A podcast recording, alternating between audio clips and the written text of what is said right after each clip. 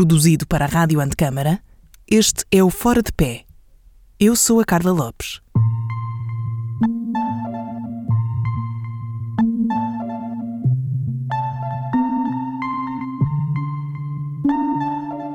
Para esta conversa, subimos alto. É no oitavo andar de um edifício de escritórios nas Amoreiras, em Lisboa, que encontramos um arquiteto que a certa altura decidiu deixar de o ser. Vestiu o fato do mundo corporativo depois de muitos anos de trabalho em ateliê, no último dos quais como fundador. Mas como a vida dá muitas voltas, embora em moldes diferentes, a arquitetura voltou a atravessar-se no seu caminho. E é precisamente numa sala de reuniões que escutamos as curvas e contracurvas do percurso profissional do Duarte Cardoso Ferreira. Embora para mim tenha sido muito sempre muito claro, desde aquele momento de estudante, décimo ano, ali por alguns dessa altura, que eu queria seguir uma área mais relacionada com as artes e com alguma coisa relacionada com a criatividade, eu nunca achei, isto pode parecer um bocadinho convencido da minha parte, mas a verdade é que eu nunca achei que só tivesse uma coisa que eu pudesse fazer. E estive indeciso a determinada altura por coisas uh, substancialmente diferentes umas das outras. Mas a partir do momento em que tomei a decisão de seguir a área de arquitetura, filo com uma enorme convicção e, portanto, muito focado em conseguir chegar a algum lado nessa, nessa área. O momento em que, de facto, para mim foi evidente que não só era possível, como necessário, eh, fazer outra coisa qualquer, terá sido ali alguns no, no final do ano de 2012. Estávamos em plena crise. Eu tinha criado uma empresa com três sócios que tinham um objetivo de ser, para além de um gabinete de arquitetura, uma, um, um agente mais cobria uma cadeia de valor mais ampla no, no, no, projeto imobiliário e isso não foi possível porque nós criámos a empresa em 2006, dedicámos-nos à empresa a tempo inteiro em 2008. A crise do subprime surgiu, não sei, dois meses depois de nós termos tomado aquela decisão, portanto foi provavelmente assim uma, uma pontaria como poucas uh, e havia muito pouca coisa para fazer e eu achei que, dado a situação em que o mercado se apresentava, eu dificilmente poderia vir a ser ou poderia transformar-me num, num, horizonte temporal em que eu pudesse ver o arquiteto que eu gostaria de ser. Portanto, decidi fazer outra coisa. Recuamos então ao momento da decisão. No meio da encruzilhada, o que o fez escolher o caminho a tomar e, uma vez traçado o rumo, revivemos os primeiros passos desta mudança, para sabermos finalmente qual a atividade que desenvolve hoje em dia e como se descreve. Houve um momento muito importante para mim que foi o nosso fecho de contas de 2012, nessa empresa no ateliê Adoc, é um ateliê que ainda hoje existe e felizmente está ótimo de saúde. Uh, nós fechámos as contas em 2012 e eu senti pela primeira vez, desde 2006, o momento em que a empresa tinha sido criada, eu trabalhava com a maior parte dos meus sócios, com dois dos meus três sócios, desde 2002, portanto tínhamos muito, muito trabalho em conjunto e eu senti, portanto nessa altura teríamos a fazer 10 anos, desde que tínhamos começado a trabalhar juntos e eu, eu senti de facto que havia alguma coisa que nos estava a afastar que diz respeito àquilo que era a visão do futuro. E nesse momento lembro-me de pôr a hipótese, de pensar pela primeira vez será que eu estou exatamente onde devo estar para, para poder realizar o que eu gostaria de realizar? A minha saída do ateliê eh, ocorre no verão de 2013 com uma sensação de que eu ia fazer qualquer coisa temporária enquanto esta crise não passasse. Eu ia tentar encontrar novos caminhos e depois logo, logo se via. Não tomei uma decisão radical de abandonar a arquitetura. Isso não aconteceu. Não houve um momento em que. Houve sim mais tarde, quando eu achei que eu podia encontrar de alguma maneira a realização profissional efetiva num caminho completamente diferente. E aí achei que o que seria justo seria efetivamente tentar afastar-me da arquitetura. Não foi um afastamento radical, até porque depois voltei a estar ligado à arquitetura. Trabalhei num tecido empresarial muito pequeno, portanto, os pequenos ateliês. Depois formei a minha empresa com esses meus eh, sócios e amigos. Continuámos a ser um, a pertencer a esse tecido empresarial pequeno, PME, muito pequenina, 10 pessoas no máximo. Uh, e eu sabia, quando saí, sabia que a sair queria ter uma experiência profissional completamente diferente. Onde eu nunca tinha trabalhado era no mundo corporativo. E, portanto, decidi que queria experimentar. E para isso ser possível, percebi que tinha que ganhar competências em áreas onde eu não as tinha e fui fazer uma pós-graduação em gestão de projetos. E fui trabalhar para uma farmacêutica. Trabalhei na área do imobiliário, mas numa farmacêutica onde trabalhei 5 anos e onde fui felicíssimo, uma, uma empresa absolutamente extraordinária chamada Gilead Sciences. Saí da Gilead depois de ter feito um MBA e fiz o MBA porque achei que se eu quisesse crescer dentro daquela organização onde eu me sentia tão bem, tinha que fazer uma, uma formação na área da gestão uh, de empresas e depois por acaso, a seguir ao MBA, surgiu a oportunidade de me juntar à CBRE. E eu juntei-me à CBRE, aí também na área do imobiliário, mas desse, dessa vez para liderar uma equipa de arquitetos, engenheiros e gestores de projeto. Portanto, fiquei ainda, voltei a estar um pouco mais próximo do imobiliário do que estava na farmacêutica, embora na farmacêutica trabalhasse, trabalhasse a área de imobiliário. Hoje, desde janeiro de 2021, eu deixei a área de projetos e de gestão de projeto da CBRE e sou o responsável nacional pela área de consultoria estratégica, portanto eu hoje sou consultor. Eu eh, faço advising a clientes, maioritariamente no que diz respeito ao produto imobiliário que devem desenvolver, como devem desenvolvê-lo, sobre que parâmetros, e agora dava uma conversa para nunca mais acabava, mas eu hoje em dia sou consultor. A função é complexa e distante do imaginário do arquiteto. O léxico é outro, muda-se a linguagem, mas no meio de códigos rígidos e repetitivos e de processos de trabalho previsíveis, há afinal espaço para um criativo adormecido. Os anos de trabalho em arquitetura vieram a tornar-se uma mais-valia na abordagem aos problemas que, por muito diferentes que sejam daqueles que se colocam no ateliê, têm em comum o ponto de partida a terrível folha em branco. Eu, quando saí do ad hoc para aceitar um desafio que me fizeram nessa, na, na, na Gilead, achei que uma das coisas que eu que ia desaparecer da minha vida era o tema da criatividade. E de repente percebi que a criatividade é muito mais do que o tema conceptual de criar uh, algo de novo. De facto, há um processo que leva à criatividade e que nós, arquitetos, desenvolvemos-lo de forma bastante sistematizada, inclusivamente, face a outras profissões, no campo das artes e nas áreas criativas, de performativas, o que for.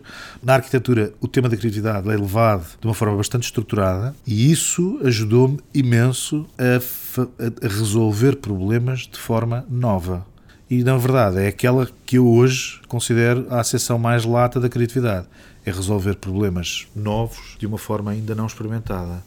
E isso ajudou-me imenso. E como pode calcular, ao longo do meu percurso numa empresa multinacional, biofarmacêutica, eh, norte-americana, e, e, depois, quando me juntei aqui na CBRE, a maior consultora de imobiliário do mundo, também ela norte-americana, cotada em bolsa, e agora na área de consultoria, o tema da criatividade e a, a sistematização do processo criativo que nós, arquitetos, fazemos de forma tão natural, tem sido super relevante para a minha carreira, não tenho dúvida nenhuma sobre isso. Na consultoria, uma das coisas que nós fazemos é partir problemas aos bocados, não é? E tentamos resolver as postas do problema para depois ter uma perspectiva sobre, sobre todo o problema.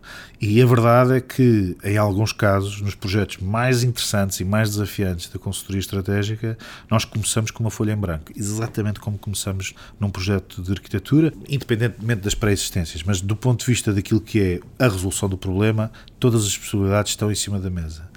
Uh, e eu julgo que essa capacidade de olhar para a folha em branco, sem, sem que isso seja um problema, ou seja, ver o, a folha em branco como uma oportunidade e não como um, um mar imenso à nossa volta que mete medo a todo, a todo, a todo, a todo momento, é provavelmente uma das, das componentes mais interessantes que eu utilizo no meu dia a dia e que faz parte da minha história como arquiteto.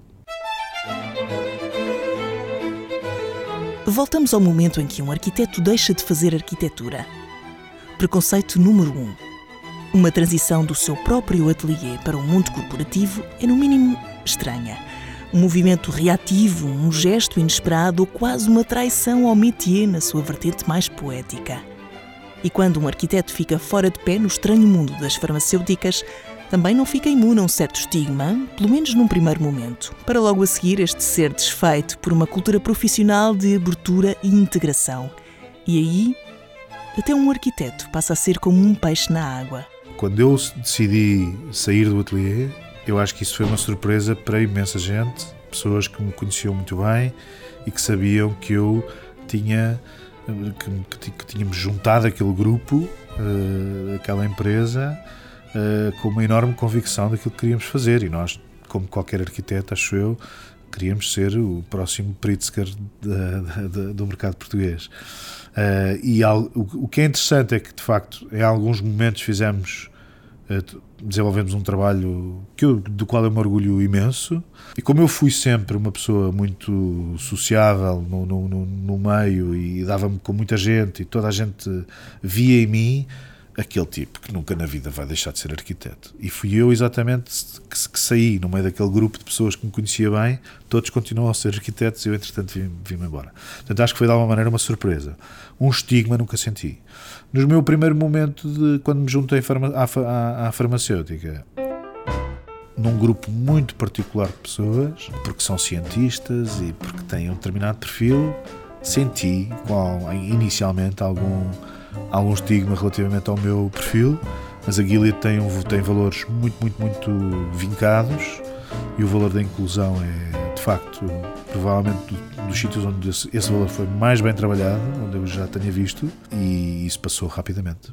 Eu não tenho a certeza de que estivesse em vantagem, eu nunca senti que estivesse em vantagem, mas eu acho que eles achavam que eu estava. Isso é muito, é muito engraçado, sobretudo na Gilead, onde o arquiteto era completamente um ser estranho, um alien no meio de toda, toda aquela gente. Eu trabalhei com pessoas muito diferenciadas, muito diferenciadas, em outras áreas que não a minha, mas foi muito interessante assistir a esse processo comigo próprio, em que de repente eu era completamente um peixe fora d'água, porque eu, embora tenha trabalhado na área de imobiliário, participei em imensos projetos da área farmacêutica, porque me apeteceu e porque quis e porque sempre forcei isso. Uh, isso deu-me uma visibilidade interessante no que diz respeito ao negócio da, da, das, das, farmacêuticas, mas de facto eu admirava imenso as pessoas com quem eu trabalhava, porque tinham um background completamente diferente do meu e, e, e isso e eram de facto pessoas muitíssimo diferenciadas, muito inteligentes, que produziam imenso, trabalhavam imenso, uma capacidade de trabalho imensa. E foi interessante perceber que eles olhavam para mim como esse tal ser estranho àquela organização, mas que por ser tão estranho podia aportar um valor que era muito diferente de qualquer outra pessoa, por mais diferenciada que fosse daquele grupo. E isso foi não só muito eh, compensador, uh, mas eu nunca achei que tivesse mais uh, tivesse não, algum, algum, mais vantagens do que qualquer outro para desempenhar as minhas funções. Relativamente à minha função específica, o que acontecia era de facto que quando eu comecei a trabalhar na Gilead, eu era claramente, isso era perfeitamente assumido, não, não tinha formação a mais, tinha qualificação a mais para a função que me propunha a fazer, que era uma função uh, bastante administrativa e não, não, tinha, não tinha grande ciência, mas foi o meu background e as minhas, as minhas competências específicas foram fundamentais para que aquela função se fosse transformada naquilo que acabou por ser ao fim de cinco anos quando eu saí de lá e que era completamente diferente, onde eu depois tive uma função internacional, onde andei a fazer projetos por toda a Europa. As as minhas competências como arquiteto levaram-me a esse percurso. Eventualmente não teriam levado se eu não tivesse essas competências. Mas eu nunca senti que tivessem vantagem, de facto. Preconceito número 2. Falar de dinheiro é feio. Não só não é feio, como é necessário para conhecermos realmente os ganhos, perdas e surpresas de uma mudança de carreira. O dinheiro é mesmo a primeira coisa desta lista. Bom, em primeiro lugar, e não é de todo pouco relevante, uma estabilidade, por exemplo, do ponto de vista financeiro. No momento em que eu decidi deixar de fazer projeto e deixar de fazer arquitetura, a incerteza sobre quando é que eu poderia descansar relativamente ao tema de, das minhas despesas diárias, teve, isso teve um peso enorme. Não há que ter qualquer prurida em falar do tema. Eu, eu, eu, eu o, provavelmente a principal razão pela qual eu deixei de ser arquiteto foi porque eu achei que, que não tinha o dinheiro para pagar o infantário, que havia meses em que eu não tinha a certeza se ia eh, conseguir fazer face às despesas mínimas de uma família e inclusivamente estava perfeitamente claro de que aumentar a família estava fora de questão. Portanto, isso foi num drivers fortíssimos para eu fazer esta mudança sem ter a certeza se a mudança me ia trazer aquilo que eu procurava. Mas na altura, face à, à, informação que eu tinha em cima da mesa, eu achei que era mais provável vir a ganhar essa estabilidade fazendo um caminho diferente do que continuar na arquitetura. Houve imensas surpresas, aliás, até um bocadinho na continuação da pergunta anterior. Eu acabei por fazer, e ainda hoje faço algo, hoje em dia viajo muito menos do que viajava na, na, na Gilead, mas, mas fartei-me de viajar, a fazer projetos em inúmeros sítios, tive contacto com pessoas de culturas completamente diferentes da minha, nunca pensei que a minha exposição ao mundo internacional, ao mundo corporativo multinacional, fosse tão vasto como tem sido. Uh, e tão interessante e de que eu gostasse tanto disso. Isso nunca, para mim foi uma completa surpresa. E depois, para mim, que fiz, fiz uma formação uh, na área da arquitetura, que iniciei um mestrado uh, numa área puramente conceptual, filosófica, sobre um modelo de um modelo conceptual arquitetónico. Uh, de repente ver-me a fazer uma, uma, uma, uma, formação numa área de gestão de projetos extremamente procedimental e muito mais ligada a coisas mais uh, terrenas e objetivas. E mais tarde a fazer um MBA com tudo que isso traz, porque um MBA é uma viagem, eu filo em dois anos em, em, em pós-laboral, nunca parei de trabalhar, porque não podia parar de trabalhar.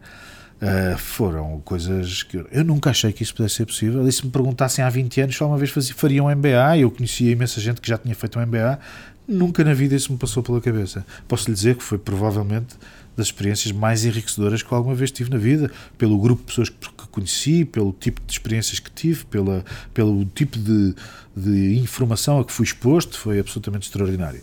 Coisas menos positivas relativamente a isso não tenho nada que eu possa assim assinalar. Eu de vez em quando tenho imensa pena de não, não fazer um determinado tipo de coisas que fazia quando era arquiteto, puramente arquiteto. Mas a verdade é que aquilo que foi o sonho da empresa que nós tentámos criar em 2006, que não era só um ateliê de arquitetura, é muito daquilo que nós temos hoje aqui. Eu hoje tenho uma, o privilégio de estar envolvido numa empresa que trabalha o mundo do imobiliário, que é um mundo que eu gosto muito, onde eu achei que não ia voltar, mas voltei, uh, ao mercado imobiliário, diretamente ligado ao mercado, e onde se faz uma série de coisas nas quais eu acredito que de facto são, são muitíssimo importantes para a posição de mercado que eu sempre gostei de que viesse a ter. E no capítulo dos ganhos também poderia estar este dia típico que eu começo o dia da melhor maneira possível. Eu, eu distribuo a minha família por Lisboa, uh, adoro isso, faço isso com o maior desgosto. Eu saio de casa com, com os meus filhos, vou pô-los à escola, depois volto a casa, vou buscar a minha mulher, tomamos um café no Chiado. A minha mulher também é arquiteta e trabalha no Chiado. Uh, e eu a seguir venho para o escritório. E, eu, e o meu dia, eu tento muitas vezes não começar o dia com os e-mails, porque senão perco o dia completamente. Depois da pandemia, o meu dia transformou-se numa. Já era, um, dia, o meu dia era muito preenchido com reuniões. A CBRE tem uma relação com os clientes muito próxima e, portanto, nós reuníamos muito com os clientes. Hoje é muito menos interessante, porque ah, começam agora a, a voltar a fazer-se reuniões presenciais. Portanto, o meu dia era muito pautado por estar com os clientes e estar a fazer reuniões e hoje em dia é extremamente ocupado com Zooms e Teams e, e esse tipo de coisas. Na, durante, enquanto eu estive à frente da área de projetos e de gestão de projetos, eu participei indiretamente em N projetos que nós fizemos e o meu dia era muito, estava muito focado na equipa. Hoje está cada vez mais focado nos clientes. A consultoria tem um perfil diferente. Os projetos eh, na área de projetos e gestão de projetos que se chamava Building Consultancy eram projetos que duravam meses, os projetos de consultoria a maior parte duram duas, três, quatro semanas. a dinâmica é completamente diferente, mas felizmente, quer num departamento, quer no outro, eu costumo dizer por brincadeira que eu sou um confirmador profissional. A equipa é de tal maneira eficiente, de tal maneira boa, a única coisa que eu faço é confirmar aquilo que eles fazem. Quando voltamos atrás para falar de formação e do curso de arquitetura, há um tema que volta à conversa. É que, por melhores que os cursos sejam a nível curricular, todos parecem falhar num aspecto. E lá vamos nós falar outra vez de dinheiro. Eu acho que nós temos uma deficiência enorme nos cursos de arquitetura. Uh, acho que, do ponto de vista conceptual, a maior parte dos cursos bons e acreditados no mercado são muito bons a esse nível. Mais uma vez, isso trouxe-me imensas coisas boas para o trabalho que faço hoje e que não tem nada a ver com a arquitetura, ou pelo menos tem pouco a ver com a arquitetura. Mas eu acho que a profissão do, arquiteto é uma profissão, em muitos casos, bastante solitária. Não sei quantos, quantos membros é que a Ordem tem hoje em dia, eu sou 11, o membro 11.113 das minhas cotas suspensas, mas uh, dos, dos, das dezenas de milhares de arquitetos que existem por aí, há uma percentagem enorme que trabalha por conta própria. E eu acho que nós somos péssimos gestores. Péssimos. Eu tenho quase a certeza que há uma porcentagem gigantesca de ateliês em Portugal que perdem dinheiro todos os meses. Todos os meses. Isso não quer dizer que as pessoas não vivam, não vivam através do ateliê e não, não possam pagar as suas, as suas despesas de, da sua vida através do ateliê, mas faça aquilo que é uma gestão uh, tida como uh, razoável, uh, a maior parte dos ateliês perde dinheiro. E isso é um flagelo, porque isso tem depois uma consequência em termos de mercado, em termos de valor de mercado, que é, que é, que é relevante e que, e que não é boa para os arquitetos.